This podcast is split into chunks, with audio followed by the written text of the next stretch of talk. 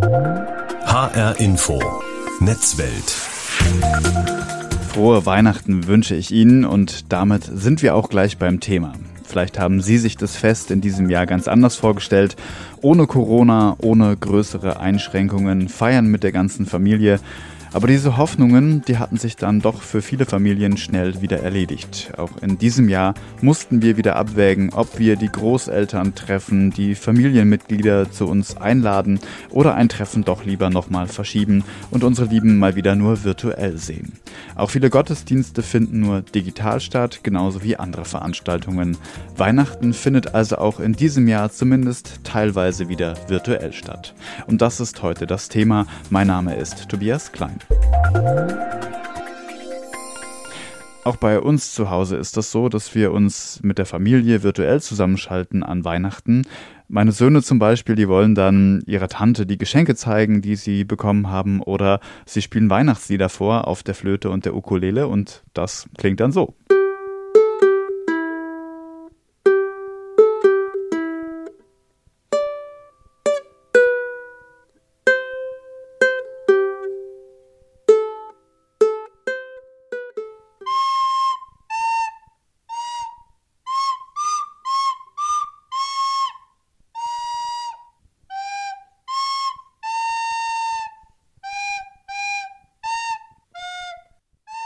Ich persönlich habe das Gefühl, dass viele Menschen mittlerweile genervt sind von den ganzen Videokonferenzen, denn gerade im Berufsleben müssen sich viele damit eh schon jeden Tag auseinandersetzen und das ist oftmals sehr anstrengend.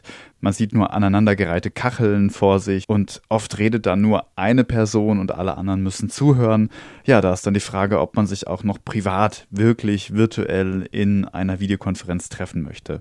Mein Kollege Andreas Heigen hat sich in Frankfurt umgehört ob sich die Menschen jetzt an Weihnachten auch virtuell treffen oder ob sie lieber darauf verzichten. Im Freundeskreis äh, haben wir das auf die virtuelle Variante verschoben. Das ist die Alternative zum Weihnachtsmarkt. Unterhalten, ein bisschen was getrunken und ausgetauscht. Man sieht sich ja das ganze Jahr kaum. Das ist für mich kein Thema. Vor allen Dingen, weil viele in der Familie mit dem Online noch nicht so zurechtkommen. Videokonferenzen und so. Und es ist auch nicht das Gleiche. Naja, man hat die Leute ja nicht zu Hause bei sich, sondern am Bildschirm ist es wie telefonieren im Prinzip. Und das machen wir auch. Es ist einfach, ja, dass die soziale Interaktion fehlt. Gemeinsam an einem Tisch zu sein und deshalb machen wir es auch nicht. Ja, es geht natürlich schon etwas verloren, wenn man nicht gemeinsam in einem Raum sitzt. Darauf gehen wir gleich auch nochmal ein. Aber so Online-Schalten, die können schon einen Mehrwert bieten. Jetzt an Weihnachten setzen viele Kirchen darauf und übertragen ihre Gottesdienste online. Zum Beispiel die evangelische Kirchengemeinde Idstein. Gestern an Heiligabend hat Pfarrerin Daniela Opel-Koch ein Krippenspiel alleine aufgeführt, das normalerweise 50 Kinder in der Kirche aufführen. Und das hat sich so ähnlich angehört. Mit was fange ich denn jetzt nun an? Geschirr spülen? Ah nein, ich nähe Josefs Hemd. Dann freut er sich, wenn er nach Hause kommt. Ah, Hilfe! Ein Gespenst! Was? Wieso redest du denn mit mir? Was bist du? Ein Engel? Ich soll bitte schwanger werden? Mutter von Gottes Sohn? Das ist ja unglaublich. Oh, hoffentlich kommt Josef gleich, damit ich es ihm erzählen kann. Maria, ich bin daheim. Es war heute so warm auf der Baustelle. Ich muss jetzt erst mal duschen. Aufgrund der äh, Situation mit Corona haben wir uns eben gedacht, normalerweise haben wir 50 Kinder im Krippenspiel, was ja jetzt nicht möglich ist. Und deswegen dachte ich mir, ich spiele halt alle Rollen des Krippenspiels alleine. Pfarrerin Daniela Opel-Koch geht es vor allem um eines in diesem Jahr. Mir ist an diesem Weihnachten besonders wichtig, äh, dass wir es eben trotzdem feiern. Wir hätten alle letztes Jahr nicht gedacht, dass wir immer noch in der gleichen Bredouille stecken, aber dass wir es vor allen Dingen fröhlich feiern auch wenn es weniger Menschen sind äh, oder weniger Familie da sein kann, aber Hauptsache fröhlich, das ist ja die Botschaft. Und sie ist froh, dass überhaupt etwas möglich ist. Es gibt Menschen, die es ganz schrecklich finden, dass wir kein analoges Angebot äh, schaffen in der Kirche. Aber wir finden es natürlich äh, grandios, dass wir überhaupt diese digitalen Möglichkeiten haben, um so viele dann eben auch daran Anteil haben zu lassen. Das sagt Daniela Opel-Koch, Pfarrerin in Idstein. Für sie sind Live-Übertragungen ihrer Gottesdienste mittlerweile schon zur Routine geworden und sie nutzt die digitalen Möglichkeiten auch sehr gerne, um möglichst viele Menschen zu erreichen. Virtuelle Weihnachten, das ist heute das Thema in HR Info Netzwelt. Viele von uns müssen im Beruf jeden Tag viel Zeit in Videokonferenzen verbringen. Der ein oder andere ist davon sehr genervt und will dann womöglich nicht auch noch privat und schon gar nicht jetzt an Weihnachten Online-Treffen abhalten. Corona allerdings macht das hier und da leider schon wieder notwendig. Darüber habe ich mit Frank Steinicke gesprochen. Er ist Professor für Mensch-Computer-Interaktion an der Uni in Hamburg. Ich habe ihn gefragt, was er denn von den ganzen aktuellen Videokonferenzsystemen wie Zoom, Skype, Teams und wie sie alle heißen, was er davon hält. Also wir alle haben sie jetzt ja während der Corona-Pandemie zu Genüge kennengelernt. Ich kann sie fast nicht mehr sehen. Also ich verbringe ja fast äh, acht bis zehn Stunden täglich in solchen Videokonferenzsystemen. Die sind sicherlich nicht ganz optimal und können auch nicht das persönliche Gespräch ersetzen, aber derzeit sind sie eben mitunter ein Stück weit auch das Einzige, was uns übrig bleibt in vielen Situationen, um zu arbeiten, zu kommunizieren. Und dafür muss man sagen, haben sie wirklich in den letzten Jahren einen sehr guten Sprung gemacht. Also wir können halbwegs stabil relativ große Videokonferenzen mit 50, 100, 200 ähm, Teilnehmern ähm, abhalten. Und das ist wirklich eine starke Innovation, die einfach in den letzten Jahren auch durch die Corona-Pandemie einen starken ähm, ähm Antrieb nochmal erhalten hat. Und was nervt Sie sozusagen an den Systemen? Sie haben gesagt, wir alle sitzen da relativ viel drin. Auch privat läuft da ja ziemlich viel drüber. Wenn es einfach nur darum geht, äh, mit den Großeltern mal zu chatten oder mit der Tante und so weiter. Aber was ist denn so störend daran? Also es kommt eine ganze Menge von, von Dingen zusammen, die einfach so eine Videokonferenz unterscheiden von einem gemeinsamen Treffen tatsächlich in Präsenz. Zum einen ist es so, sie sitzen halt den ganzen Tag in wirklich schlechter Pose vor so einer Kamera, während hingegen beim echten Meeting sie zwischendurch vielleicht mal kurz aufstehen, sich einen Kaffee holen, mal die Fenster aufmachen. Darüber hinaus ist die Kommunikation auch eine andere. In der realen Welt, in Präsenz haben wir ganz viel Körpersprache, das heißt Bewegung. Ich kann mich ausrichten, jemandem in die Augen schauen, ähm, durch meine gesamte Körpersprache eine Zustimmung ausdrücken ausdrücken oder auch nicht. Man kriegt viel besser in einem Gruppenmeeting die Stimmung mit, wenn ich eben wirklich sehe, wer gerade wen anguckt, wer wem nickend zuschaut und so weiter. Das sind alles Dinge, die in so einer Videokonferenz ein Stück weit verloren gehen und es eben auch ein Stück weit schwieriger machen, so Gruppenstimmung in so einem virtuellen Treffen irgendwie abzuleiten. Und natürlich auch im Privaten ist es so, dass ich im Privaten gerne dann natürlich bei den Leuten auch zu Hause bin und sehen möchte, was meine Oma, mein Opa jetzt vielleicht neu haben bei sich, wie sie umgestellt haben zu Hause, wie es dort riecht. Also da gehen gehen einfach viele Informationen natürlich in so einer Videokonferenz verloren. Und der Großteil sicherlich auch dadurch, dass man keinen wirklichen gemeinsamen Raum hat, ne? weil jeder sieht eine andere Anordnung der Kacheln. Das merkt man schon typischerweise, wenn die Leute sich vorstellen sollen, dass man nicht genau weiß, in welcher Reihenfolge machen wir das denn jetzt. Und einer muss dann immer sagen, jetzt stell du dich mal vor, jetzt stell du dich mal vor. Das sind halt manchmal so Kleinigkeiten, ähm, wo man schon merkt, das ist jetzt wirklich irgendwie ähm, komisch. Jetzt haben Sie schon gesagt, ähm, auch im privaten Bereich fehlt natürlich das räumliche Gefühl, es fehlt der Geruch, es fehlt einfach sozusagen auch die Interaktion. Auch da fehlt eine Rückmeldung, denke ich mal. Wenn man jetzt mit der Oma über einen Chat redet, das ist nochmal was anderes. Aber trotzdem, es bietet ja auch Vorteile letztlich. Das haben wir jetzt ja auch gemerkt in der Corona-Pandemie, oder? Das auf jeden Fall. Ne? Also ich habe natürlich die Möglichkeit, einfach viel nachhaltiger andere Menschen zu treffen. Wenn ich überlege, vor der Corona-Pandemie bin auch ich manchmal für einen Ein-Stunden- oder Zwei-Stunden-Termin irgendwie in die USA geflogen, was ja völlig absurd eigentlich ist, wie viel Zeit da drauf geht, ähm, weil man immer gedacht hat, ah, das wäre schon ganz gut, wenn man das wirklich persönlich besprechen kann. Das geht nicht so gut in der Videokonferenz oder im Telefontermin. Und man merkt eigentlich an vielen Stellen, ja, ist es nicht ganz so optimal und es wäre wahrscheinlich besser, die Person face-to-face -face zu, zu sehen, aber man merkt, merkt eben auch, naja, der Aufwand ist gerecht, also rechtfertigt einfach überhaupt nicht mehr diesen bisschen Mehrgewinn, den ich produzieren kann. Und wir werden sicherlich erleben, dass wir einen Großteil von allen ähm, bisher oder vor Corona stattfindenden oder stattgefundenen realen Treffen virtualisieren werden und auch weiterhin hier Videokonferenzen einsetzen werden. Aber auch im Privaten bringt es natürlich Vorteile. Ne? Also das ist ja auch was, was wir alle erleben, dass wir gerade während der Corona-Pandemie auf einmal doch wieder Kontakt auch zu unseren Lieben bekommen konnten. Aber auch davor natürlich habe ich jetzt bei meinem eigenen Sohn gesehen, dass er viel mehr Kontakt mit seiner Oma und seinem Opa hat, als ich es damals hatte. Einfach dadurch, dass wir halt uns einmal die Woche oder alle zwei Wochen können die halt mal zwei Stunden lang miteinander eine Videokonferenz abhalten. Und mein Sohn kann Bilder zeigen, die er gemalt hat. Ja? Also alles so Dinge, ähm, die natürlich es dann auch schneller ermöglichen, doch mal wieder in Kontakt zu kommen und insofern auch ähm, tatsächlich einfach eine Ergänzung sein können zu dem ähm, präsentischen Kontakt, der aber trotzdem ja auch, wenn Menschen weit weg voneinander leben, eben nicht immer möglich ist. Jetzt haben wir einerseits die Situation, dass die Erwachsenen teilweise beruflich halt sehr viel in Videokonferenzen verbringen. Dann haben wir die Kinder, die auch in Teilen ja auch Videokonferenzen an den Schulen und so weiter haben und äh, durchgemacht haben und auch während der Zeit des Lockdowns beispielsweise dann irgendwelche Unterrichtsstunden in der Videokonferenz abgehalten haben. Haben Sie das Gefühl, dass man mit Blick auf Weihnachten, hat man da überhaupt noch Lust, dann auch das privat noch zu machen? Absolut. Also man merkt schon, dass ganz viele Leute einfach auch genervt sind. Und jetzt gerade auch in der Weihnachtszeit, wir haben uns ja alle so ein bisschen gefreut, dann doch, als die Corona-Zahlen dann zum Herbst ein bisschen runtergingen, dass ja doch vielleicht dieses Jahr ein halbwegs normales Weihnachten sein könnte. Jetzt sind ja mittlerweile, glaube ich, fast alle Weihnachtsfeiern im Dezember irgendwie abgesagt worden.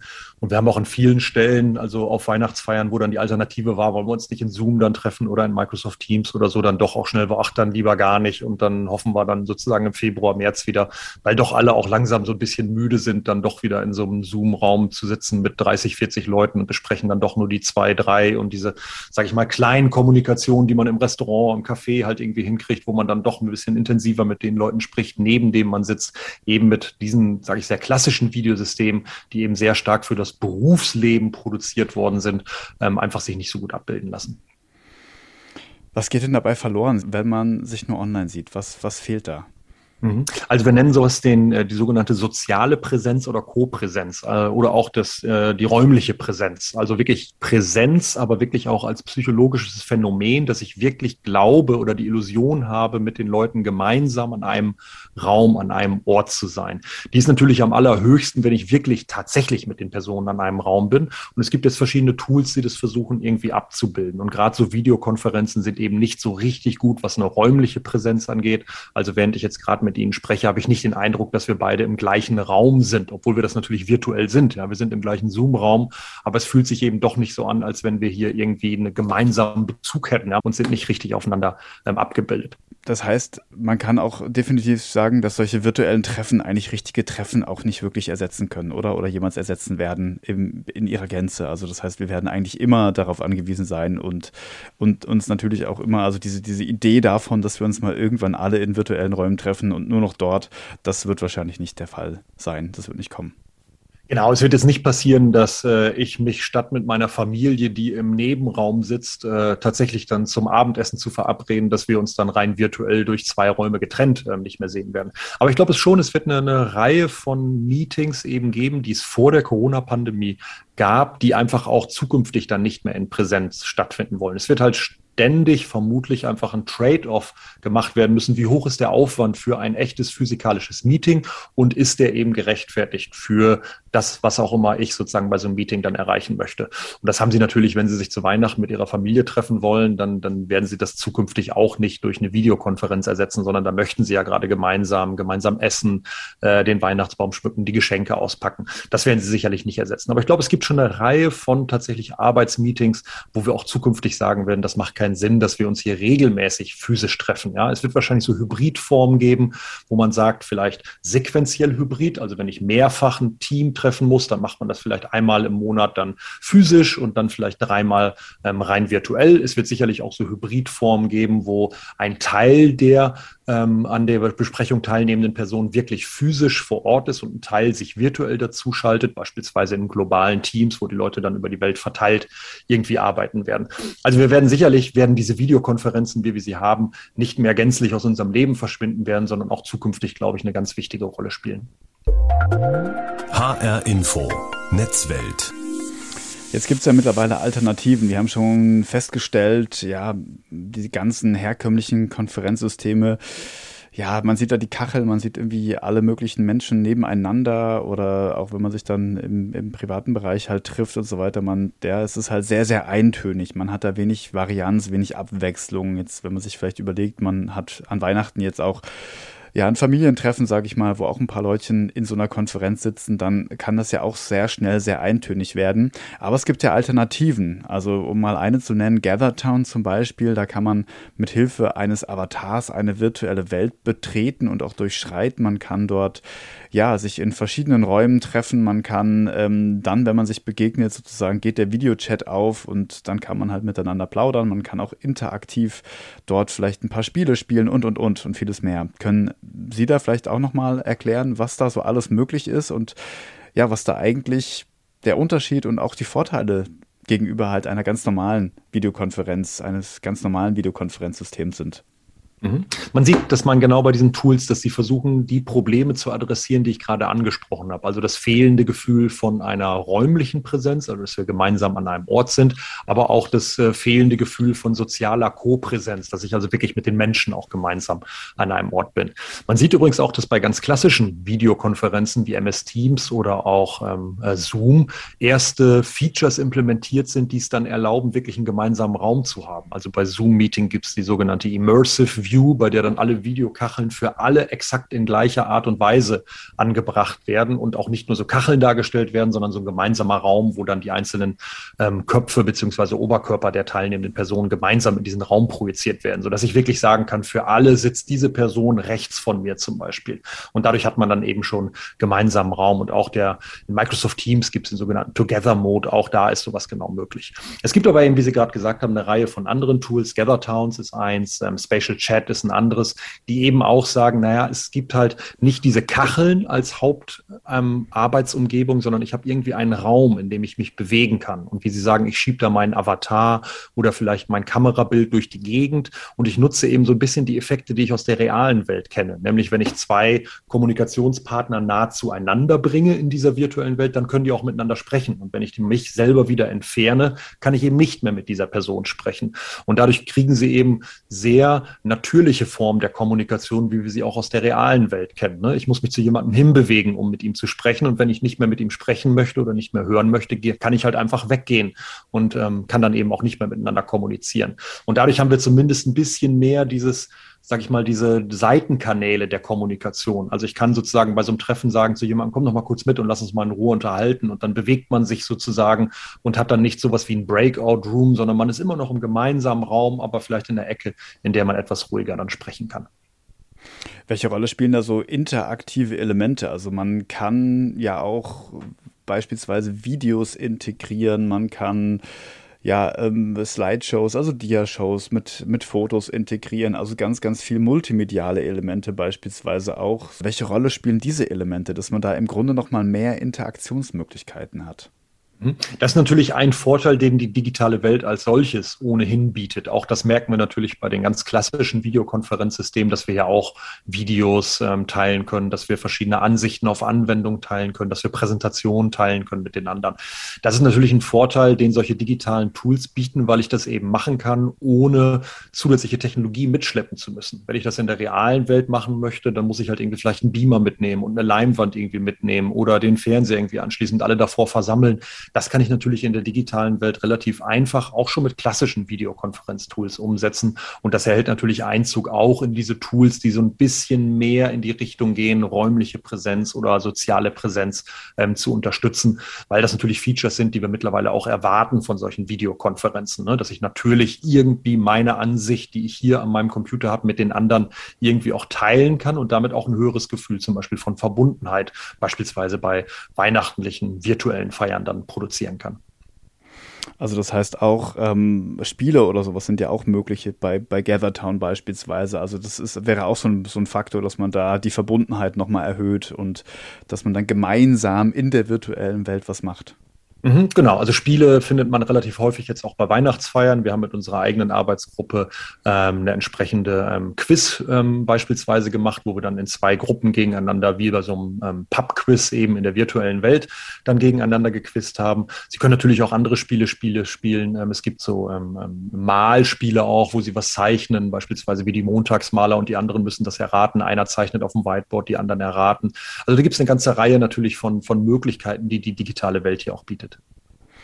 Hat das denn auch Nachteile? Also, oder sehen Sie da ja im Grunde die, die Entwicklung auf dem Weg dahin, dass man dann doch im Grunde versucht, Sie haben es ja angedeutet und auch gesagt, diese ja, reale Kommunikation weiter nachzuahmen und weiter im Grunde so real wie möglich zu gestalten. Also geht das noch weiter? Gibt es da in Zukunft noch ganz andere Ideen oder sowas, die man da umsetzen könnte, um das im Grunde noch realer zu gestalten? Also vielleicht zu, zunächst zum ersten Teil Ihrer Frage, was sind die Nachteile auch vielleicht davon? Ne? Das ist noch nicht so richtig wirklich erforscht, muss man ehrlicherweise sagen, wie sich denn Kommunikation, vielleicht Entscheidungsfindung ähm, oder Kooperation unterscheidet in einer virtuellen Meeting im Unterschied eben zu einem realen Meeting. Ähm, auch beispielsweise ähm, Diversitätsfragen. Also gibt es Unterschiede beispielsweise zwischen den Gendern? Werden Frauen oder Männer in virtuellen Meetings anders wahrgenommen, als das in der Realität ähm, der Fall ist? Was ist mit Personen, die vielleicht besonders schüchtern sind? Ähm, haben die einen besonderen Nachteil in virtuellen Meetings oder haben sie da vielleicht einen besonderen Vorteil? All diese Dinge sind noch nicht so wirklich erforscht, sondern wir machen das gerade empirisch sozusagen seit eineinhalb Jahren ganz exzessiv. Also da ist noch auch viel Forschungsarbeit gefordert, welche dieser Tools und welche Eigenschaften dieser Tools eben ähm, genau welchen Outcome von so einem Meeting eben definieren. Also wie ich dann vielleicht Entscheidungen treffe oder was genau in so einem Meeting passiert. Wie sehr ist das durch die Technologie eben beeinflusst. Was man sicherlich erreichen möchte, ist, dass man es hinbekommt, solche Meetings eben so zu produzieren, dass sie im Wesentlichen einer natürlichen Kommunikation so nah wie möglich kommen. Das heißt, idealerweise würde ich mich ja in so einem virtuellen Meeting jetzt mit Ihnen treffen und es wäre so, als wären wir wirklich tatsächlich jetzt im gleichen Raum. Und dafür gibt es eben Technologien aus dem Bereich der ähm, virtuellen Realität oder augmentierten Realität. Das heißt, da habe ich dann eine Datenbrille auf, ähm, Sie genauso. Wir beide wären virtuell in einem gemeinsamen Raum, der dann vielleicht aussieht wie Ihr Büro oder oder wie mein Büro und sie, wir würden meinen Avatar sehen und alle meine Bewegungen sehen. Das heißt, wir würden voneinander sitzen, sie würden meine Körpersprache lesen können, wir könnten uns virtuell in die Augen gucken und idealerweise ist die Technologie und die Darstellung dann irgendwann auch so gut, dass man es eigentlich nicht mehr von der Realität unterscheiden kann. Und dann ist natürlich schon irgendwann die Frage, die sich dann stellt, brauche ich dann überhaupt noch ein reales Meeting, wenn ich es virtuell so gut simulieren kann, ähm, dass ich es eh nicht mehr unterscheiden kann. Und das stellt dann aber viele auch spannende moralische und ethische Fragestellungen, weil wenn ich dann meine Vorlesung gebe und ich kann irgendwann nicht mehr sagen, welche Personen sind denn jetzt irgendwie real vor Ort und welche sind virtuell dazugeschaltet, wird sich ja spätestens die Frage stellen, muss ich das eigentlich wissen? Also muss jede Person oder Avatar immer so ein Icon über sich drüber blenden haben, der halt steht, ich bin jetzt gerade die reale Person oder bin ähm, ein Avatar, der zugeschaltet ist oder vielleicht auch nur ein Agent, ne, der gar nicht sozusagen ich wirklich bin, sondern der ist ein Assistent, den ich für mich hingeschickt habe und der zeichnet vielleicht einfach Bestandteile des Meetings auf und bereitet bereitet mir die später dann in einem Report. Also ich glaube, da wird es ganz, ganz viele spannende Möglichkeiten in den nächsten fünf bis zehn Jahren ähm, geben, neue Produkte, die wir sehen werden, die eben die Kommunikation zwischen zwei Personen, aber auch mehreren Personen eben in solche virtuellen Formen bilden.